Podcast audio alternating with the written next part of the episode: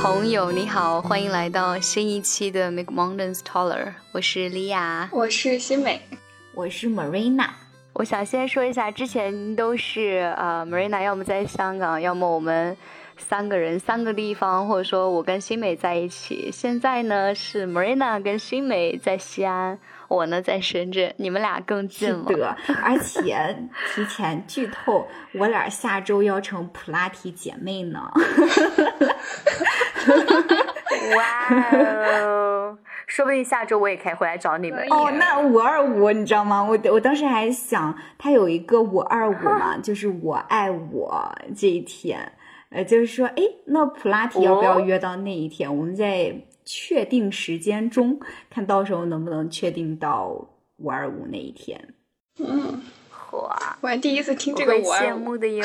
对我其实也是最近，应该是一周前了解到的。然后那个也是一个契机，呃，当时也是在公司的那一个邮件里面看到，就是说，呃，心理学方面的内容，他他们有组织正念冥想训练营，然后还有心理咨询课程，然后还有这个五二五。我爱我自己这一天，就好几个不同系列的了解到的五二五，还蛮有意思。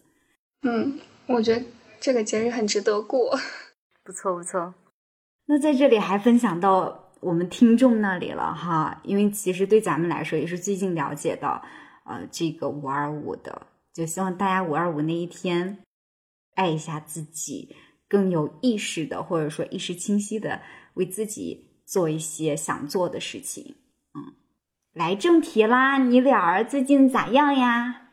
嗯，我可以先来分享一个，就最近这一段时间对我影响比较大的一件事情，就是前两天我去了一趟宁夏的银川市，就是它也属于一个西北城市，因为我从小也是在黄土高原，就也是一个非常纯的西北城市长大的，我其实对西北城市还有挺大的抗拒的。就是我出去玩，一般情况会选偏南方的地方，很少去考虑到要去一个西北的城市玩。包括我们之前有提到，我在冬天很怕冷。就我觉得这次去银川，它带给我一个很大的改观。我发现我一直抗拒的那个东西，它其实也有它很好的一面。就比如说，我当时在呃。银川它有一个很出名的景区叫水洞沟，它里面讲在山洞里面生存的那种情况下，就从那个历史发源开始去讲的。在那个地方，它有一片，它有点像是沙漠跟黄土交接的那种地方。站在那儿的时候，我才发现，就是那种很广阔的，就属于西北的那种，有点像豪放的那种广阔，带给人的感受是。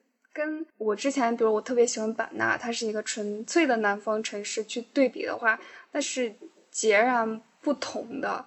就是那一刻，我在那个矿滩上那么站着的时候，风特别大，然后其实也很晒，但是不热，就是没有那种很闷的感觉。就是在西安能体会到那种闷的感觉，很通达。就那会儿的时候，我发现。就是我更能体会到为什么在在这样的环境里面生存的人们，他有那种特别坚韧的品格。就在那么艰苦的那种恶劣的自然条件下，他们依然能够创造出来很多东西，比如说文化从那里面诞生，以及在那那几天的旅程里面，我跟很多当地的就银川当地的人，然后一块儿去晚上吃饭呀什么的，跟他们去聊天，就是他们性格里面，他们对待人的那种真正的热情以及真正的豪爽，我觉得跟这些他们生长的环境是没有办法去分开的，让我更意识到了。作为一个，也作为一个西北人，我之前不太很清晰的一些东西，我觉得这次去让我知道了那一部分东西它是什么。以前对那个西北这种地方，就包括我自己家，我回去的时候，我会觉得很不适应。一方面就是很干燥，然后沙尘很大那种感觉，然后回去我就会首先皮肤就会很不舒服，还有一个我不喜欢冬天的时候那种冻。也不能说是冷，是非常冻的那种感觉。然后这一次的话，我发现好像我更能接纳一部分这些东西了。以前抗拒的东西，我现在愿意去认真的感受一下它是什么，或者说我抗拒的部分，它也带给了我一些比较好的影响。就这个可能跟我们今天的话题有点契合到，就是关于自我接纳的部分。从前很不愿意去面对，或者说一直想逃离的东西，它也是我这个人的一部分。我比较好奇，之前你在西安也待了一段时间，在西安没有体会到那种辽阔和通达吗？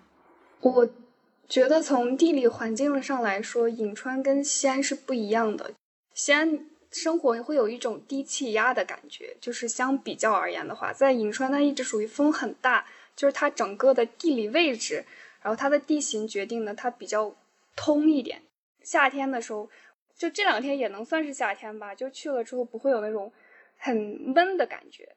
昨天晚上我回来，昨天晚上在房间里半夜就被就有被热醒来，就是闷，所以可能没有对比吧。之前现在有了对比，感觉就比较是比较明显一些。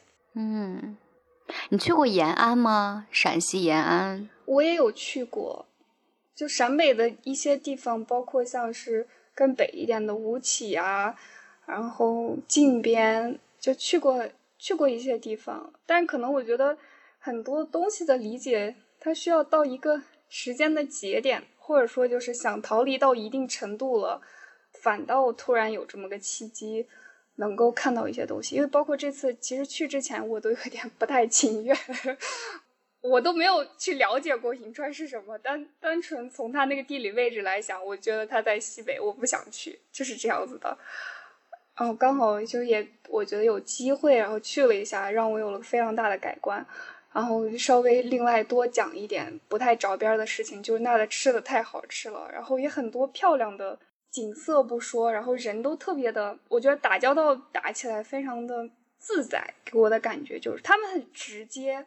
就这个例子，在点菜的时候，看那服务员跟我对面，当时我们一块吃饭的是一个那边生长的大姐，就非常直接说这个我不想要。哎，人家给他推荐这个，他说哎不不不，我我不想吃这个。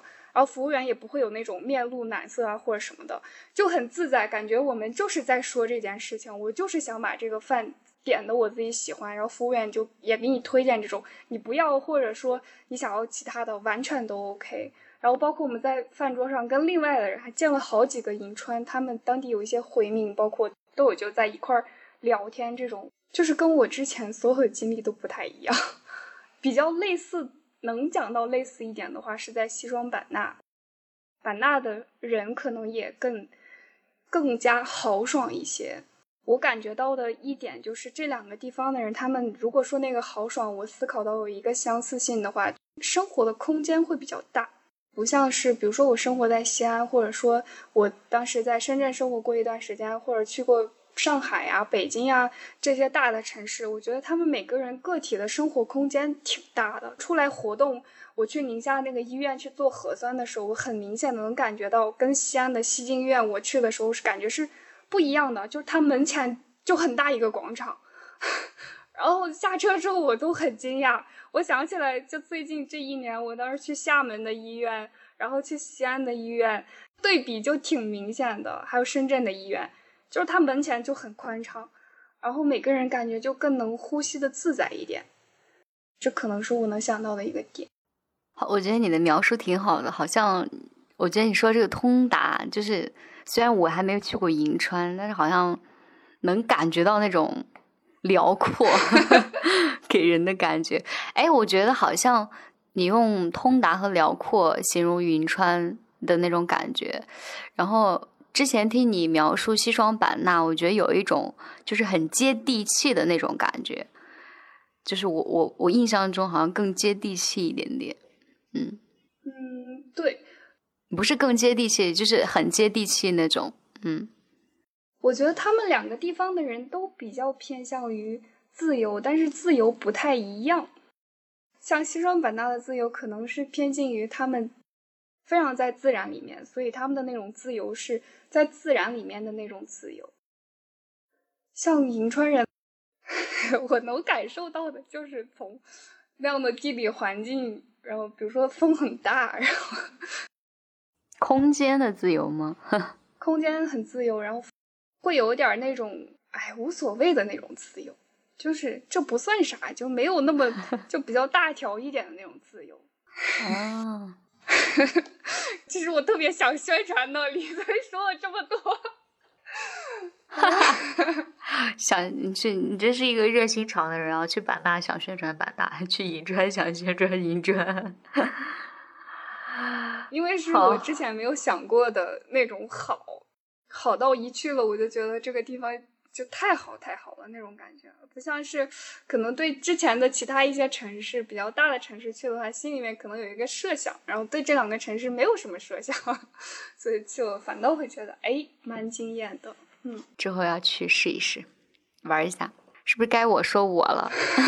嗯，我我感觉我有点不知道，就有点这三个词儿的感觉，有点不知道，就不知道该怎么去形容，就是正常的梳理吧，我觉得正常的过吧。我可以提醒一个变化，就是发型的变化，其实挺大的。哦，是非常大。哦。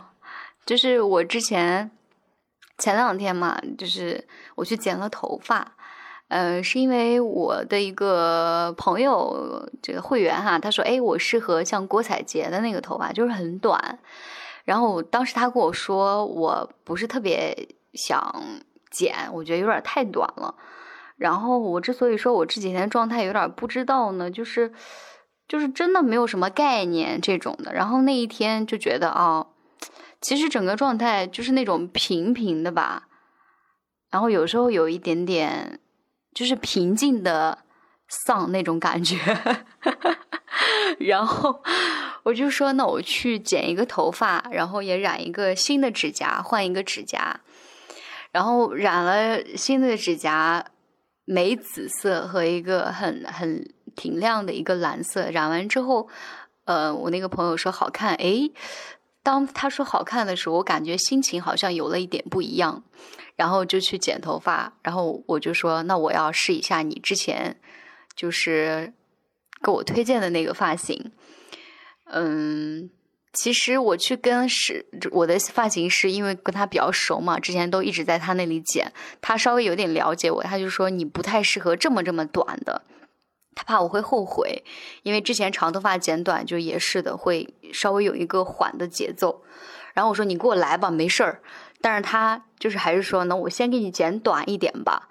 然后就先剪到脸颊的一半的那个长度，有一点像公主切的那个感觉。然后剪完呢，因为我自己的头发会比较就是有一点点自然卷，所以有点抛，就那种感觉不是很顺。所以我就觉得那个头就是整个人很抛，就像那个。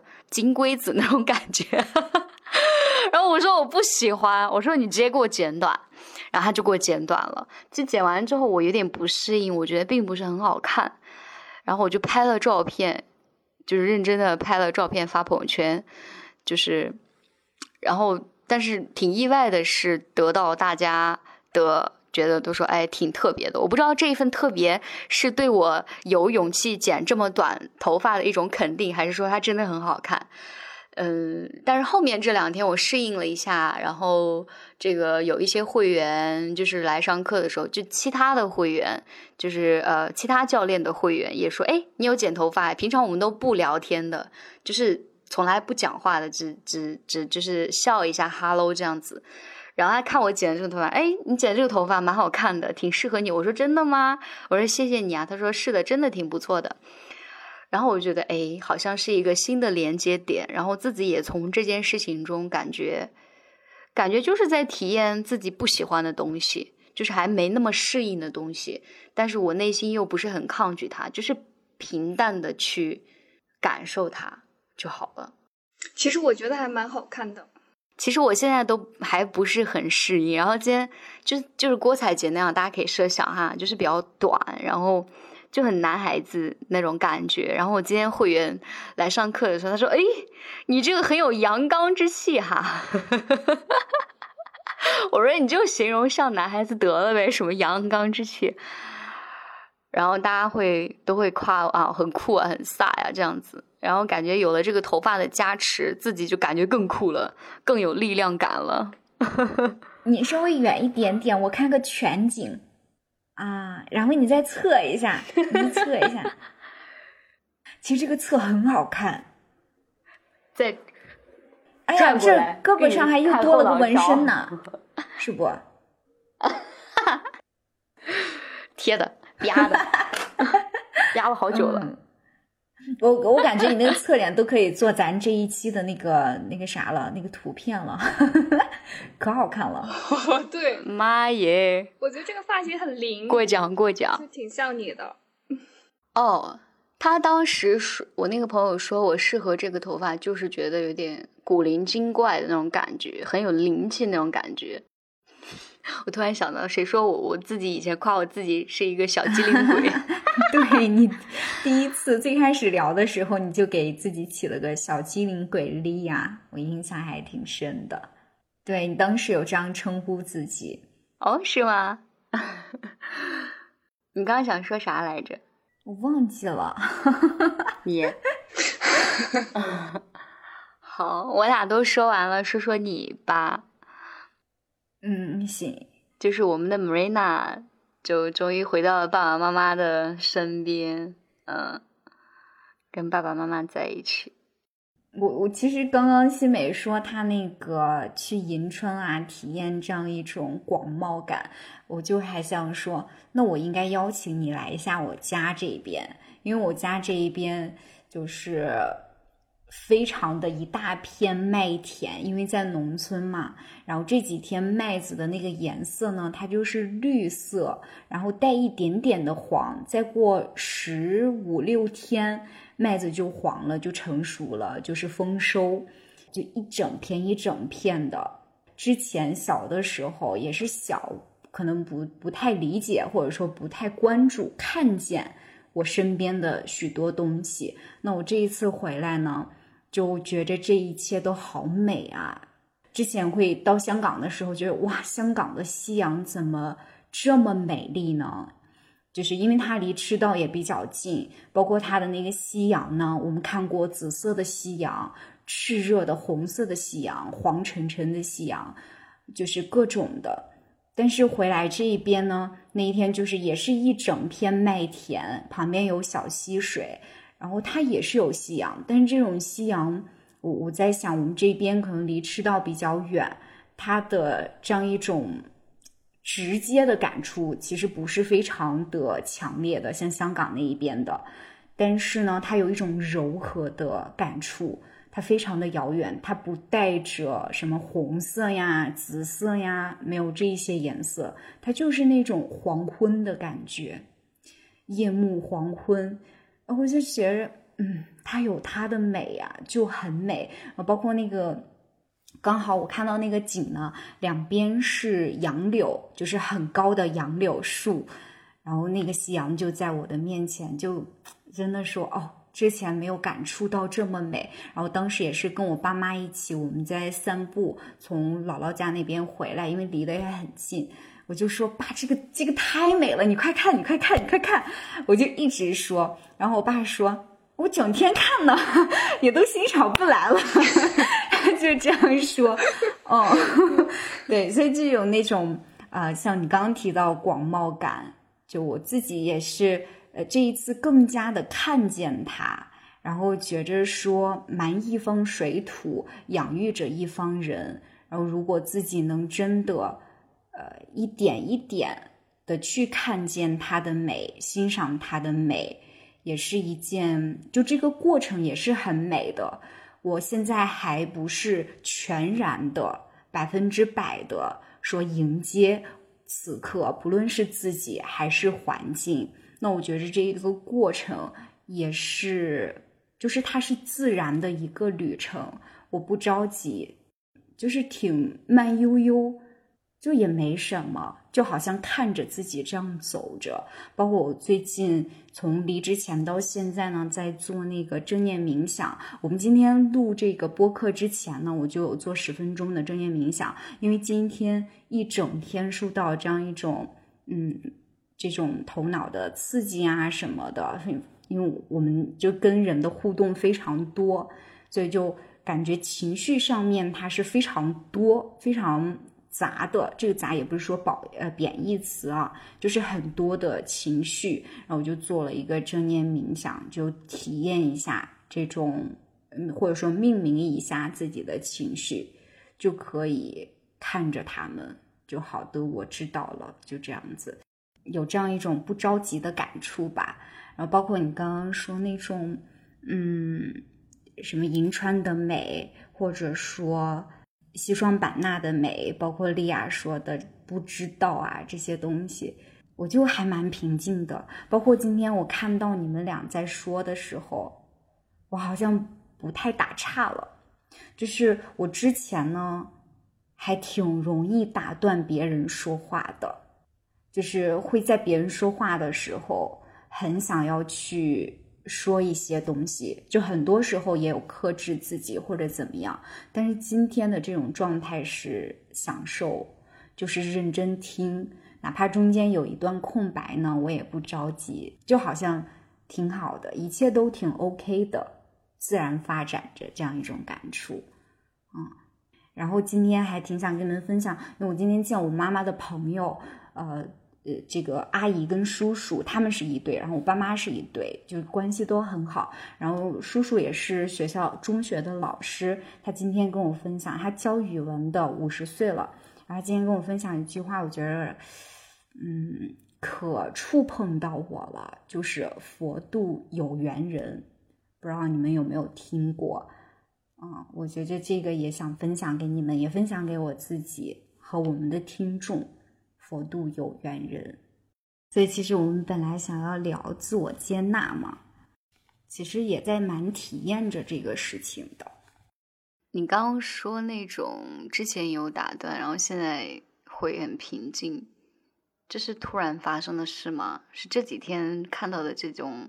感受让你突然有这种平静感吗？还是说正念影正正念影像正念冥想 本身也会有一些？因为我跟新美也都做冥想，嗯，我觉得这是一个比较有意思的问题。正念冥想对他应该是有帮助的，那我觉着更加有帮助的可能是对自己的一个认识吧。感触还挺深的，就是在希腊的一个门上写着一句话：“认识你自己。”然后它其实就是自由。那我觉着我最近真的很在认识我自己，包括跟我父母的相处，就这样一点一滴的相处，认识自己的时候，我在认识着我的父母亲，他们两个独立的人。他们身上有什么，然后这样又反馈到我自己身上，所以这其实带给我一种自由感，而这样一种自由，它就是蛮自然的，会有一种平静感。要说那个，就去你家乡看看，我我我我突然都也想很也想要去一下，都来都来 我是真的很想去。我之前出差的时候，然后路过西安，它有一个县叫大荔县，渭南市的大荔县吧。当时在那边吃过饭，然后我们领导就说：“嗯，在夏天的时候来这边就可以看到风吹麦浪。”然后我一直都很向往那个场景。我之前还去大理支教了，大一毕业的时候，学校组织的两个礼拜的那种，去一个幼儿园，然后我们跟好多学姐。然后同级的一起，但是这个城市呢，这个这个地区，我我印象不是非常的深了。现在，其实呃，那个什么，咱俩就可以实施，就我跟新美目前实施比较简单一些，因为都在西安了。然后利亚回来肯定特别欢迎你过来，然后也快了。嗯，是的。啊，我再说一句哈，就这两天虽然我我没有说啊，就是录播课这个事情哈，就是但是我会觉得我心里体会到美之前说的那种，就是我一直会在想，哦，我们到时候见面了，那我们要穿什么衣服？是不是现在要买一下？然后就这些东西都会过一遍。然后呢，到时候要不要请一个拍摄团队？这样子怎么来安排日程？然后从哪里出发，就是这些都会在我脑袋里过，但是我给你们的感受可能是我在过我，在我自己的世界里面，可能静静的这种感觉，但这些东西都会在我脑海里过一遍。我有在实施，我今天都回来两件裙子，就挑战我之前穿不一样的风格。最近一直在做这个。哎，这你这个裙子是是那个咱们仨一起到时候玩的时候穿的吗？对。哇哦！大大家这里可能有一点点断掉，谁要不要分享一下背景呀？反正就咱我仨去玩呀。哦，是吧？搞复杂了，搞复杂了。嗯，太期待了。应该是六月多吧，六月初给他安排上。好，必须要安排上。也许我们可能会做个直播，就大家可以一起玩。我觉得要记录下来，真的，真的要记录下来。就那个画面，我已经在憧憬了。呃，回到我们今天说这个主题，Marina 怎么突然会想到自我接纳这个部分？因为我觉得 Marina 一直是一个蛮接纳自己的部分的人。这也是很好的一个问题。嗯，我觉得这可能。更起源于一个契机，就是我离职前做的一一次心理咨询，然后那个心理咨询呢，也是我们公司提供的给大家，我就报名，然后跟一位心理咨询师，我们当时因为本来是想要是线下驻场，但是也是因为疫情，所以我们就线上视频做了这样一期心理咨询。我很想认识我自己。非常非常想要认识我自己，而且我知道我接下来会有一段时间是不需要，呃，有任何的这样一种其他的可能会吸引我注意力的，比如说像是工作，或者说谋生，或者说其他任何的事情。那我我就想着说，我认识我自己。那个心理咨询师问我的时候说：“你这个。”做这一期的目的是什么？其实我第一个有提到，就是我想体验一下心理咨询，我对这个很好奇。然后第二个呢，就是认识我自己，了解自我。我还提到了一个人际关系，这人际关系呢，就是在职场里面，或者说在社交场合人际关系。我对这几个地方就，我觉着自己是有混沌感的，就是不清晰、不清楚。那我当时是这样去讲的，但其实我们一个小时讲不会非常多啊。但这样一个小时呢，就是我觉得我过往的接纳是有一定的，我不太希望批判自己，但是我会觉着我过往的接纳有一种逞强在，就这样一种逞强呢，好像是自己要是那个最知道自己的人，但。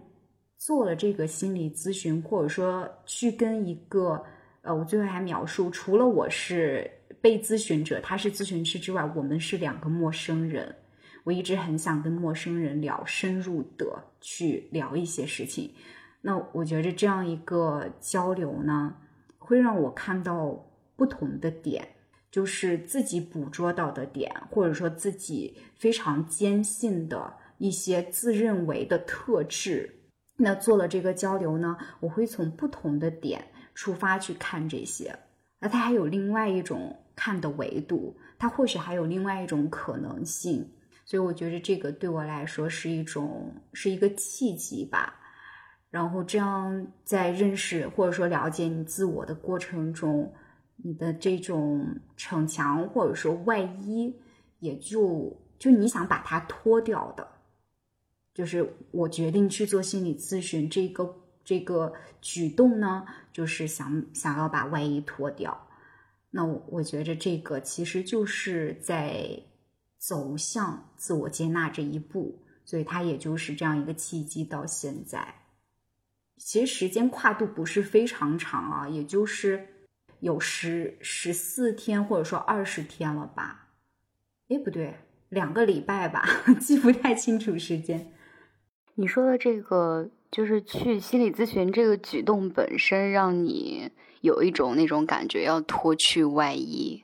你觉得在那个过程中，你是会向他说一些你的感受，然后求证一些东西吗？然后好让你觉得，哦，我的确是原来那个是啊，是那个样子的，或者怎么样子？就是这个脱去外衣这个感受是怎么样的？我蛮想知道的。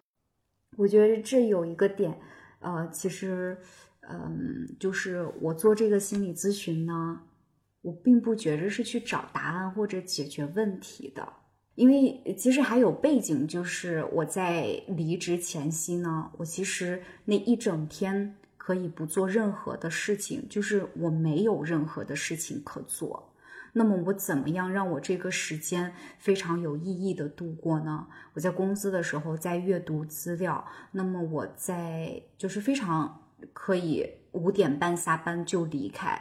那么我怎么样让我这个时间有意义的被度过？尤其是在我知道马上要离开宁德了，其实非常的珍惜那一些时光。那些时刻，然后因为我有腿伤，所以并不能外出去动很多，包括我其实腿上也是有二十多天都不能运动的，所以那那个时候有这样一个背景，那有这样一个背景，我这样有意义的，这是我当时理解的有意义的去将我这样一个时间度过，所以也不是说呃我想要去解决某一个问题。或者说寻找某一个答案，那我这样子去做，而且像陌生人与陌生人之间的交流，这个种子应该是在我大三的时候就种下的，因为当时有认识问，就我们当时的一个外教老师，那个英国的，呃，他之前有说过很多次，就是你可以跟陌生人交流，我自己对这个是非常好奇的，很想体验，而且我也很想知道。做心理咨询是一种怎么样的感受？就是想要自己有这样的体验跟经历。那这样的话，我有我的故事了。我在讲其他的话的时候，有一些东西，对，所以没有说你刚刚提到的求证这一说。而且，其实如果说是求证的话，我以为的，或者说我理解的自己的某一些方面呢？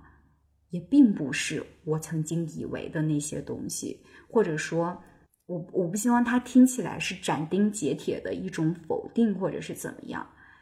我希望它更多的是一种可能性，就是让我看自己的时候有了更多的方式，还想继续体验。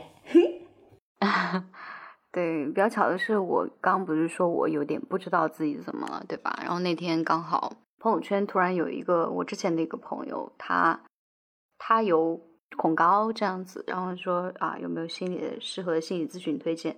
然后我并没有说我要给他推荐，但是我自己呢又把简单心理 App 下下来，然后我又在上面看一些心理咨询的，呃，就像新美之前那样找心理咨询师的时候去看他们的简历这样子。我当时就萌生了一个想法，就是我也特别好奇心理咨询到底是什么样的感受。就是我选这个人，我会有什么样的感受？因为选不同的人，肯定那个心理咨询那个过程会不一样。我就很好奇。然后我当时就有一个想法是，我如果要心理咨询的话，就是我会告诉他，我现在不知道怎么样，但是我也很想知道我是怎么了。所以我就想，哎，是不是你可以问我一些什么问题，然后帮助我，呃，就是来从一个点或者怎么样？因为我不知道应该从什么点，所以他可能就是呃。问我一些点，然后好让我梳理出来。哦，我是这样子的，我是那样子的。然后其实这个本身好像有点像求证，所以我会问你，哎，是不是有求证？是因为我自己本身有有这种想法，但是我没有实行，我用看书的方式来反思了。嗯，我觉着如果你想要求证，就是如果实施的话，就是你可以按照你自己的方式和你想要的结果去做。嗯，就是节奏跟方式都不一样，每个人的版本，它就是那个人的版本。你有你自己的版本和你的追求，那你就可以，你想要去求证，那你就去求证；你想要去做什么，那你就去做。不需要有相似的模板，或者说有了前面的模板，那前面的模板是对的，或者说后面模板是不对的，也并不是这个样子。你就按你想做的做。其实 Marina 说这个自我接纳，我最近的一些也体验到一个自我接纳的部分。对于饮食方面吧，呃，我最近的情绪有一点点就是这种迷雾状态，不知道怎么样。然后我会发现，呃，我会特别饿，会很想吃东西。我都在反思，哎，那我怎么怎么了？就是会想会很想吃辣的东西，就这种特定的，或者说那两天会特别想吃辣的东西，就是想好像就是跟剪头发一样，就是一种找刺激的感受，就是希望得到感官的那种被刺激的感受。然后实实在在的，我在做菜的过程中，其实我也我也加了很多辣，也点了辣的东西来吃。然后有一次也特别想吃这个西安的凉皮儿，我最近晚上。特别到晚上的时候都会开始饿，就特别想吃西安的凉皮和肉夹馍。昨天晚上其实也吃了一顿，我都我当时还想发给你们，但是我当时又觉得好像有点累，然后我就没有发。我就在想，哎，我我到底想念的是凉皮本身，还是说我在想念就有一些我不知道的东西，或者说那个城市本身，或者说在西安的那那个地方的人，或者说怎么样哈？嗯，然后有一天我就听播客的时候。呃，有一天我是特别想吃那个甜的面包，但是根据我去年有一段这个情绪性进食的这样的一个经历，然后我当时有这个吃面包的想法的时候，我就会觉得啊，我是不是又不太对了？然后我当时分享给我的一个会员，他自己是学心理学的，然后他就说了一句话，他就无意中说了一句话，他说不要给自己加那么多，就是好像框架一样的东西是什么这样的东西哈。我当时说哦好不要，然后后面我在听播客的时候，呃也是两位编导吧，一个叫博客不知道叫叫什么博客忘了，他有讲到说，呃你如何去辩证自己的情绪，最根本那个让你情绪有发生改变那个点是在在哪里？一定是出于某个想法啊，然后想法一、想法二、想法三、想法四，然后你去好好的觉察一下，到底是哪个想法。呃，会让你有引发后面的不舒服的。然后我就想到，哦，第一个就是我想吃面包，这个是想法一。第二个呢，想法是，哦，我觉得面包它热量太高了，不太适合吃，减脂这样子。但是我又很想吃，但是又不能吃，就有点纠结。然后想法吃，但想法三就是我还是很想吃，但是我还是不会去吃它，就是还是在拒绝。然后那天。嗯，他这样这样，我听到这样一句话之后，我想到了，哦，原来是就是想法二影响了我后面的想法。就吃面包本身这个事儿，其实是很正常的事儿，因为我也问过其他很多人，包括男生，因为在我们的这个常识里面，女哦女生可能会想吃一些小零食什么，但其实男生也会有的，就想吃甜是这样子的。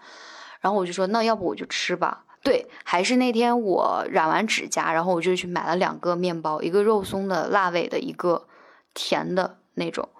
然后吃完了，我就很自然的去吃它，就像就像很多人那样的，就是我想吃的时候就去买它那种，没有给面包加任何的说它的热量高，它不适合减脂吃，或者说它不利于抗糖，或者说。它这个吃了会让我变胖，这个甜食本身满足了我情绪的部分，但是并没有把本质的东西揪出来。这些所有的东西我都没有去想它，我只是在吃那个面包本身。然后吃完了之后发现，我觉得还好吧，就没有那么多的罪恶感。虽然我之前就是我作为教练，其实对于这个东西还是蛮谨慎的，就吃什么东西。然后那天吃完之后，我就觉得还好。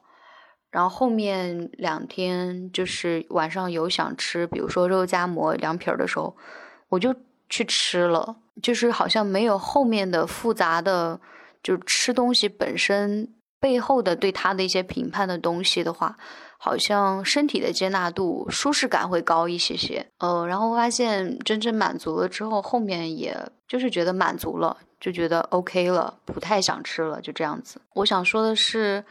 它好像是一个动态的过程，因为去年我的情绪进食好了之后，我以为那个状态我应该再也不会有了。虽然我不能定义它就是情绪性定食进食哈，就这一次，就是当事情来的时候，还是会有那个状态。我想下一次如果我再有这样的情绪的时候，我会就是去满足想法一，而不再给想法一更多的评判的部分。然后有一次我去冥想的时候，其实还是上一次我问 Marina 说：“呃，你那个健身的视频是什么样子的？”然后我想看一下。然后你说：“哦，我会评判他。”其实有一次我去莲花山公园，我在自然环境里面，那天坐那儿冥想，然后后面在那个公园里面走，去看很多绿树。我当时有一个想法，就是我意识到我自己其实是很爱评价人的，就是我会因为这个人我不了解他，但是他说了一句什么样的话，我就把他觉得，我就觉得这个人不怎么怎么样，不上进或者不怎么怎么样。但是我跟呃我同事或者其他人很多交流的时候，我发现他们就没有很多评判的部分，所以在后面相处中。就是我好像接纳了我自己，就是爱评判人这一个部分，然后后面我希望我有更多的觉察，可以在生活中少一些评判。说完了。就你刚刚说这个，我还跟之前有一次，嗯，挺像的，就是那个感触，我挺心疼你的，因为我会觉着容易评判他人，非常多时候是基于对自己特别多评判。就是，比如说你在评判他人的时候，其实你知道你在评判他人，然后这个过程又给你再加一码不同的感受，你再次评判自己，就是，嗯，因为你评判他人好像并没有让你舒舒服，你把别人归类也没有让自己舒服，更多的是对自己的一种不放过，或者说。炎帝或者说什么，所以我我会觉着可能会更心疼你。我好像还是就是想让自己成为更好的自己，就是各个方面就怎么样会更好一点点。所以谢谢你的心疼，然后 只是只是觉得自己可以再好一点这样子。当然不是说现在不好，只是更优化吧，更优化。美该发话了，感觉在酝酿。发话，就你们俩刚才讲的时候，我都在很认真的听。其实我有点不太知道该去讲一些什么，感觉，嗯，你们在那个自己的路上。就我今天晚上在咱们录播课之前，还看了一期十三幺，就是他采访一个画家，叫何凌云，好像是这样，是四川的一个画家，然后他。非常松弛的一个人，然后他觉得很重要的一个点就是在自己的节奏里，就他是一个非常走在自己路上的人。嗯，我刚才听你俩讲的时候，其实也有这种感觉。我觉得不管说是你们小梅娜刚开始去探索、去认识自己，或者说莉亚刚才体会到的对自己的评判或者什么的，这都是就是在自己路上的一个部分。作为像刚才在听的一位听众，我觉得还挺好的。咱们今天的这个话题 也是，也是自我接纳嘛，这就是在自我接纳的这个过程里面的一个部分。刚被李雅吸引，因为我看他开始喝奶了，我想说，那你喝奶你有负罪感吗？没有，这个奶呢是是很健康的奶。酸奶，没想到我之前跟朋友说的一句话，一路得失并进，就是不论是你怎么样吧，怎么样倒腾，得失并进，也也也也没什么，或者说教导别人的没有了，真的是得失并进。就我再多说一点，刚才去银川那种经历。原来自己为自己修建的一堵墙，然后它那么那个阻碍的东西可能倒掉了一部分。像你刚才说那个得失，啊，可能以前避免去接触到去到西北的城市，不太愿意去承认自己其实，因为我从小在西北长大，就不太愿意再去靠近这样子的感觉，有点。然后这一次的经历的话，就像是之前抗拒的东西，我好像就是很远离了自己根的那一个部分，有一点像是失去掉，或者说断联了一段时间。这一次的话，又有一点是把它接上了一些。我觉得我好像感觉到自己更完整了一些，就像完整又又迈进了一个步。以及刚才说的那句，在自我接纳的路上，其实也是我自己。就我能，你刚才说那个倒腾，其实挺对的。我抗拒了很多年，然后突然一下子，这一次的经历又让我有更多的维度，我之前没有意识到的，没有去感受到的，一直去逃避的东西。有一个画面就是，像西北它那种风沙很大，然后要把我都是把头都包起来，然后戴着面罩，遮很多的面罩，戴着眼镜。然后就在那个迷雾里面行走，偏了那么一点点，现在好像又回到那个路上的感觉，但是还是就接下来还是继续往前走，嗯。我会想到那种，就是许知远经常说带着偏见看世界，嗯，我觉得这句话之前听好像是他对他的一种定义，我当时是这样理解的，但是我现在会觉着他的这句话更像是一种。描述、陈述，对每一个人都会发生的、都会做的事情的对真相的描述。我们在做着这样一件事情，然后，嗯，可能我们有带着偏见，但有的时候也就是在放下着偏见，一步一步走着，看到了事情的一面，因为我们也都是局限的。我觉得这个，我我。可能意识到会让自己更加的接纳自己一些。我们的确是有局限性的，我们看东西很难看到就是它的全貌。那我们会带着一些偏见，但我们也在放下这些偏见，一步一步，有一点像是人自我解放的过程，好像打破了一部分的墙，打破了一部分，它也可能，我觉得也是偏见。之前自己的一种偏见，感觉自己变得更广了一些，更有点自由的自由感，应该这样讲。放下偏见，遇见一片广袤。对，我我感觉好像有更多的可能性会发生。我觉得这一次对我来说，其实真的影响还蛮大的。我可以去探索到一些自己。也许是性格里面也会有的一些自己曾经忽略掉的东西，比方说我刚才说到看衣服，我现在就会特别着重的去看自己之前从来不关注的类型的衣服，特别想去尝试一些很不同的东西。其实这样说，我真的觉得我们三个都在尝试着不同的东西。对，对，然后肉眼可见的就是莉亚她做的这样一系列的事情，包括剪发，包括指甲。新美所说的，我目前还肉眼见不到，但是我会觉着我们都在尝试着新的事情，我还很期待我们见到的那一天，带给彼此怎么样新的、没有评判的一种相处。对，我也很期待这个。好，那我们今天就到这里了，温温柔柔的跟大家做了一期，然后下期再见。幸福的拜拜，拜拜啦。